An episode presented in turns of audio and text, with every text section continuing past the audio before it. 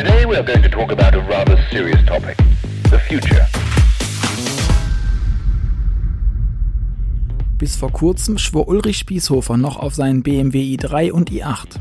Jetzt fährt der CEO von ABB allerdings ein Jaguar I-Pace und wird nicht müde, voll Enthusiasmus zu erzählen, wie viel Spaß ihm der Wagen macht.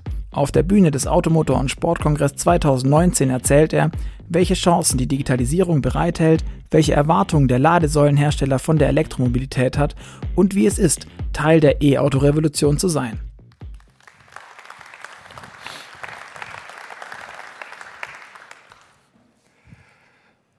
It's impossible.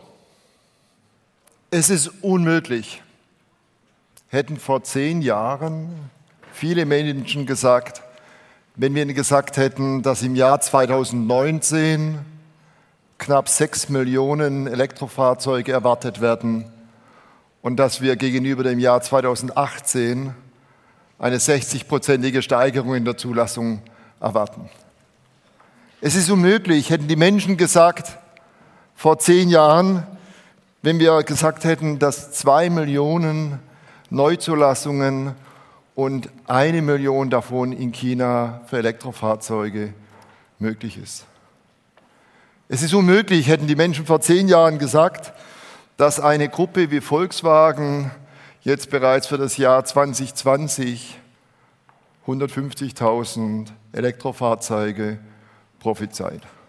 Und ganz bestimmt hätten viele Schwaben, und da gehöre ich dazu, gesagt vor zehn Jahren, es ist unmöglich, dass ein Taycan erwartet wird, der mit 600 PS völlig elektrisch angetrieben unter vier Sekunden von 0 auf 100 fahren wird und die Marke Porsche neu vertreten wird. Es ist unmöglich, hätten auch viele gesagt, dass Länder sich dazu verpflichten, dass Elektrofahrzeuge der Standard werden. Wir haben Großbritannien und Frankreich, die für 2040 das Commitment abgegeben haben, keine Verbrennungsmotorfahrzeuge mehr zuzulassen. Und wir haben heute eine Situation, dass sich die Automobilindustrie massiv ändert. Ich bin sehr, sehr viel in China. ABB ist dort mit 18.000 Mitarbeitern vertreten. Es gibt dort 487 Unternehmen, die Elektrofahrzeuge heute produzieren. Das heißt, die Welt ändert sich ganz fundamental. Wir stehen an einem Dammbruch der Mobilität. Wir werden einen massiven Umbau sehen und wir werden eine Elektromobilitätswelle sehen, die schneller und größer ist, als wir erwartet haben jemals davor. Ich selber muss sagen, fahre selbst Elektrofahrzeug. Ich bin begeistert davon, aber selbst ich als Optimist hätte nicht erwartet, dass sich die Zahlen so rasant entwickeln. Meine Damen und Herren, ich bedanke mich ganz herzlich, dass ich bei Ihnen heute dabei sein darf und dass ich Ihnen aus der Sicht des globalen Marktführers in der Ladeinfrastruktur, aber auch in der Elektrifizierung der Stromnetze der Welt darstellen darf, wie wir die Situation sehen, welche Chancen wir sehen und was getan werden muss, um nachhaltige Mobilität darzustellen. Wie bei der ABB, wie Frau Prima bereits gesagt hat, wir sind Unternehmen, das 136 Jahre alte Wurzeln hat und das im Bereich der Elektrifizierung wirklich die Welt massiv bewegt hat. Im 19. Jahrhundert haben wir die ersten elektrischen Eisenbahnen mitentwickelt. Im 20. Jahrhundert haben wir mit unseren Robotern ermöglicht, den Fahrzeugbau komplett zu revolutionieren. Und im 21. Jahrhundert sind wir als global führendes Elektrifizierungsunternehmen in das Thema Ladeinfrastruktur eingestiegen weil unsere Ambition ist ganz einfach. Jeder Verbrauchspunkt, in dem Strom verbraucht wird, möchten wir gerne elektrifizieren. Wir sehen enorme Wachstumschancen. Im Bereich der elektrischen Mobilität kommen wir aus dem Bahnbereich und haben zuerst Bahnen, Züge, S-Bahnen gemacht. Heute haben wir elektrisch angetriebene große Schiffe, die größten Kreuzfahrtschiffe der Welt arbeiten mit einer ABB-Technologie, die heißt Asipod. Da haben wir einen 40 Megawatt elektrischen Motor wie einen Außenbordmotor unterhalb vom Kreuzfahrtschiff. Und der sorgt dazu, dass wir enorme Mobilität, ähm, Beweglichkeit haben, aber auch ungefähr 15 Prozent der Treibstoffkosten über den Lebenszyklus hinweg einsparen. Jetzt in den letzten Jahren haben wir ganz spannende Themen in der Mobilität mitgestaltet. Wir wollen zeigen, dass wir mit neuen Mobilitätstechniken es schaffen, die Welt zu bewegen, ohne die Erde zu verbrauchen. Und ein wichtiger Botschaft dazu war unser kürzliches Projekt, der Solar Impulse, bei dem wir das erste weltweit erste solarbetriebene Flugzeug gemeinsam mit Bertrand Picard einmal um die Welt geschickt haben, ohne einen Tropfen Kerosin zu verbrauchen. Im Bereich der Ladetechnik, in, in der Personenverkehr und im Personenwagen sind wir in den letzten Jahren, haben uns rasant entwickelt. Ich komme später nochmal dazu. Das heißt, wir sind hier ein Partner, der stark äh, engagiert ist. Ich habe mich wirklich gefreut, heute hier zu sein. Es hat zwei Gründe. Der eine Grund ist, ich glaube, dass die Automobilindustrie und unser Transportsystem an einem Kodak-Moment ist. Was ist mit Kodak passiert?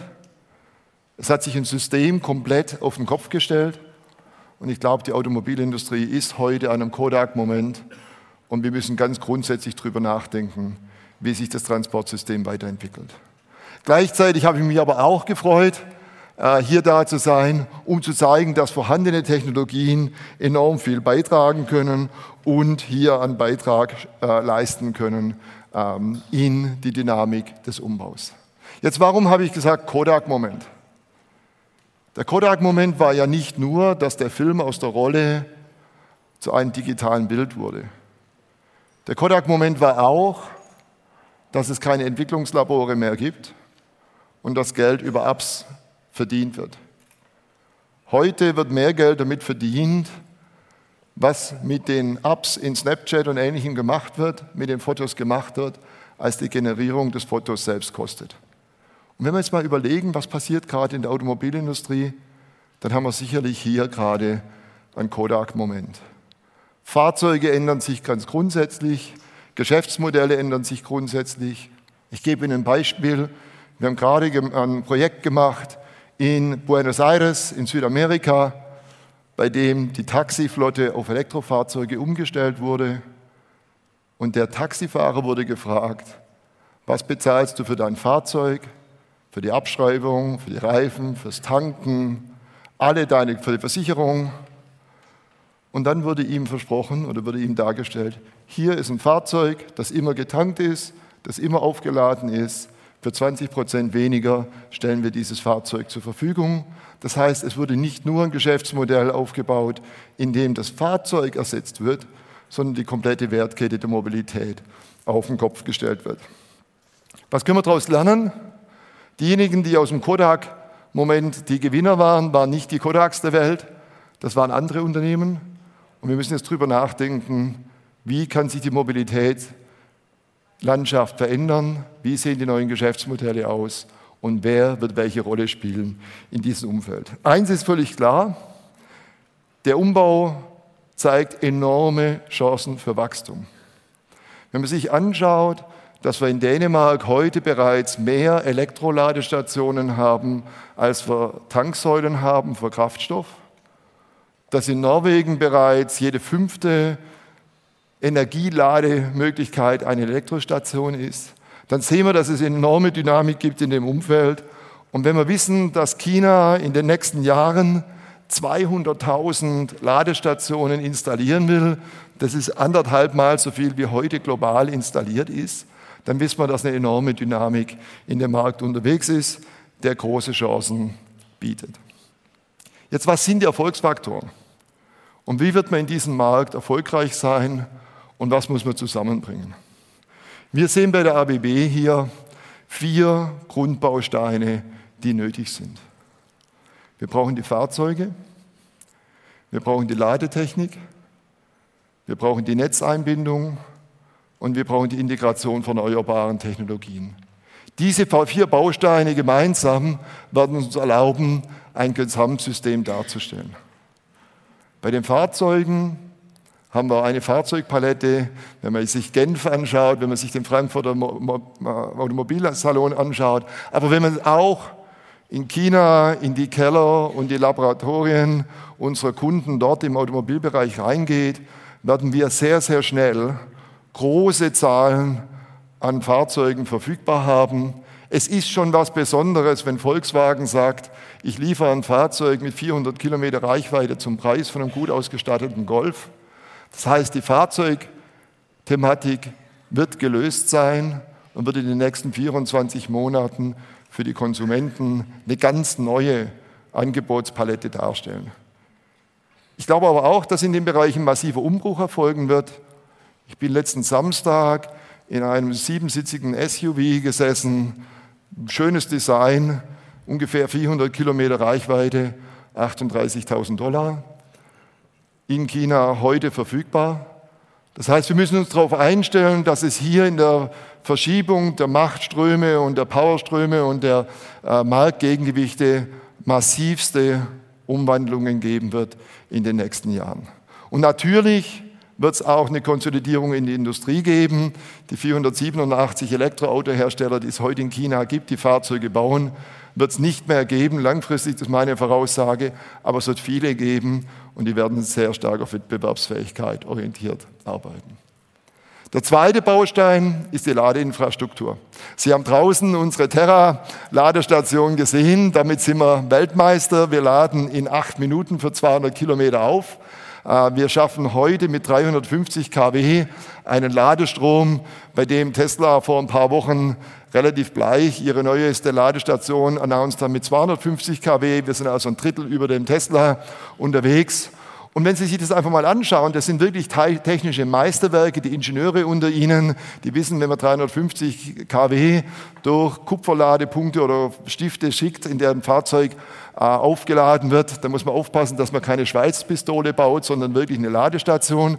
Das heißt, wir haben flüssigkeitsgekühlte Kabel, bei denen die Ölkühlung bis in den Pin reingeht. Ansonsten können Sie die, den Strom nicht ins Fahrzeug übertragen. Aber die Technik ist gelöst. Wir haben jetzt 11.000 dieser Stationen rund um die Welt als Schnellladestationen etabliert. Die Frage des Schnellladens ist keine Frage mehr, die den Kunden von der Technologieseite her beschäftigen sollte. Die Verfügbarkeit dieser Ladestationen ist allerdings noch ein großes Thema, weil wir hier Gas geben müssen. Jetzt habe ich am Sonntagabend an der Hannover Messe Abendessen gehabt mit der Frau Merkel, die sich jetzt endlich dazu überwunden hat, gemeinsam mit dem Herrn Scherer eine Milliarde bereitzustellen für Schnellladetechnik und den Rollout von Ladestationen. Ich hoffe, dass Deutschland hier vorwärts macht und Gas gibt und das Thema Ladetechnik auch hinbekommt. Der dritte Punkt ist die Netzeinbindung. Und das wird allgemein unterschätzt. Wenn Sie in Ihr Haus eine leistungsfähige Ladestation, ich habe jetzt gerade vor zwei Wochen bei mir zu Hause eine neue 11 kW Ladestation eingebaut, dann müssen Sie den Elektriker kommen lassen, damit er schaut, ob Ihr Haus das auch hinbekommt. Wenn Sie aber sagen, Sie bauen Schnellladestationen wie die Terra, wir hatten kürzlich eine Diskussion mit einem großen Automobilhersteller, der gesagt hat, ja, ich hätte gern da jeweils Sechserpakete, jeweils sechs dieser Ladestationen auf einmal zusammen. Das sind zwei Megawatt. Jetzt stellen Sie sich einfach mal vor, Sie bauen sowas in Ihrer Straße und Sie schalten gleichzeitig 2000 Hardrockner an. Weil zwei Megawatt, das sind 2000 Föhn. Wenn Sie die gleichzeitig anschalten, dann haben Sie ein Problem im Verteilnetz. Das heißt, wir werden eine riesen Herausforderung haben, die Verteilnetzverstärkung so hinzubekommen, dass die Ladestation nicht nur dasteht, sondern dass sie auch funktioniert und verlässlich betreut wird. Und natürlich ist es so, dass letztendlich Elektromobilität nur Sinn macht, wenn auf der einen Seite ins Netz erneuerbare Energien reingehen. Und da ist es gerade Deutschland eigentlich gut aufgestellt. Wenn Sie sich anschauen, die Windturbinen und Windkraftbetreiber bezahlen heute teilweise Geld dafür, dass Überflussstrom zu gewissen Zeiten abgenommen wird. Da könnte man ja durchaus mit dem aktiven Demand-Side-Management so agieren, dass man sicherstellt, dass der Strom, der heute vergeudet wird, zum richtigen Zeitpunkt ins Fahrzeug kommt, weil nicht jedes Fahrzeug muss genau zum bestimmten Zeitpunkt im Tag geladen werden. Bei vielen, vielen reicht es aus, wenn sie geladen werden in einer intelligenten Art und Weise. Die Intelligenz wird bei dem ganzen Thema extrem wichtig. Jede unserer Ladesäulen heute, jedes Netz ist heute über eine cloud-basierte Plattform, die wir ABB Ability nennen, äh, eingebunden. Das heißt, wir können Flottendatenmanagement, proaktives Ladeseitenmanagement, Nachfrageverhalten beeinflussen, durch smartes Tarifmanagement sicherstellen, dass der Konsument sich so verhält, dass das Gesamtsystem optimiert wird und dass wir gesamthaft hier vorwärts kommen. Dies sind die vier Grundbausteine, die wir sicherstellen müssen. Technisch sind alle vier gelöst.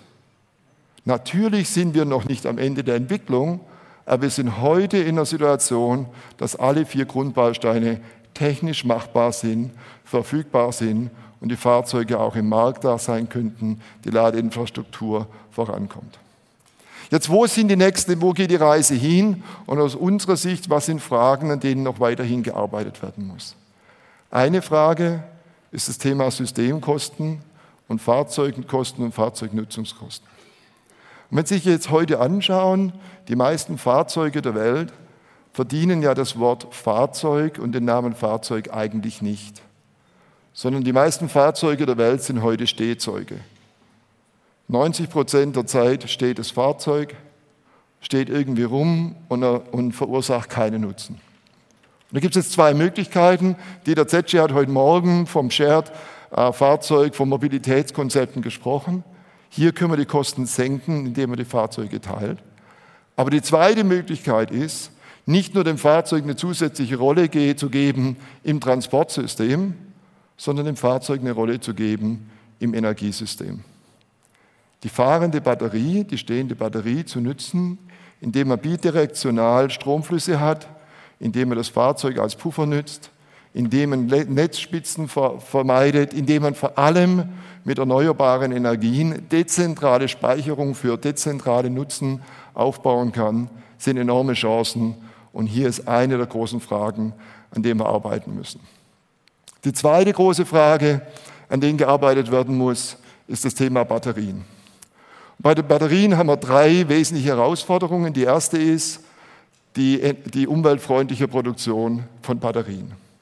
Wir sind engagiert, wir sind einer der Gründungspartner von Northvolt in Schweden. Und bei Northvolt in Schweden bauen wir in Zukunft Batterien mit Wasserkraft.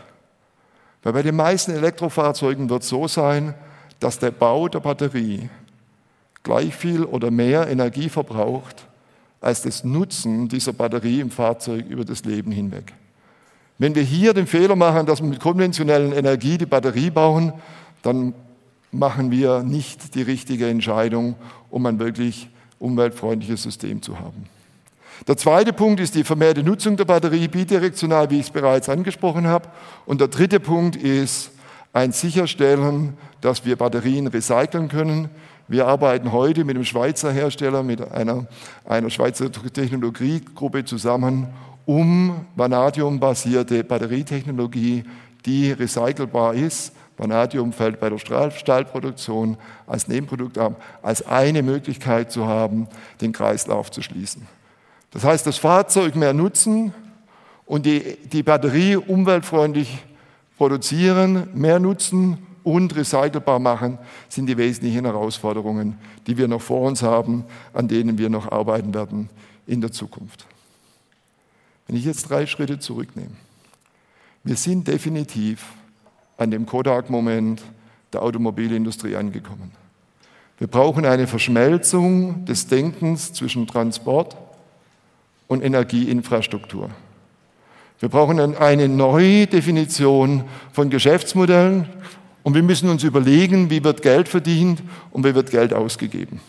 Wir haben heute bereits Diskussionen und einen Pilot am Laufen, bei dem der Leasingvertrag und die Leasingkosten sich danach richten, wie oft ein Fahrzeug schnell geladen wird, weil die Zahl der Schnellladungen enormen Einfluss auf die Lebensdauer der Batterie haben. Warum sollen wir nur nach Kilometer schauen? Die Ladetechnik hat einen viel größeren Einfluss als die verbrauchten Kilometer auf diese äh, gesamtökonomische Strukturierung des Gesamtmodells. Wir glauben an die Elektromobilität. Und wir glauben, dass wir einen Dammbruch haben werden im Rollout der Technologie. Wir glauben auch, dass wir hier einen ganz erheblichen Beitrag dazu leisten können, für was die ABB mit ihrer Gesamttechnologie steht.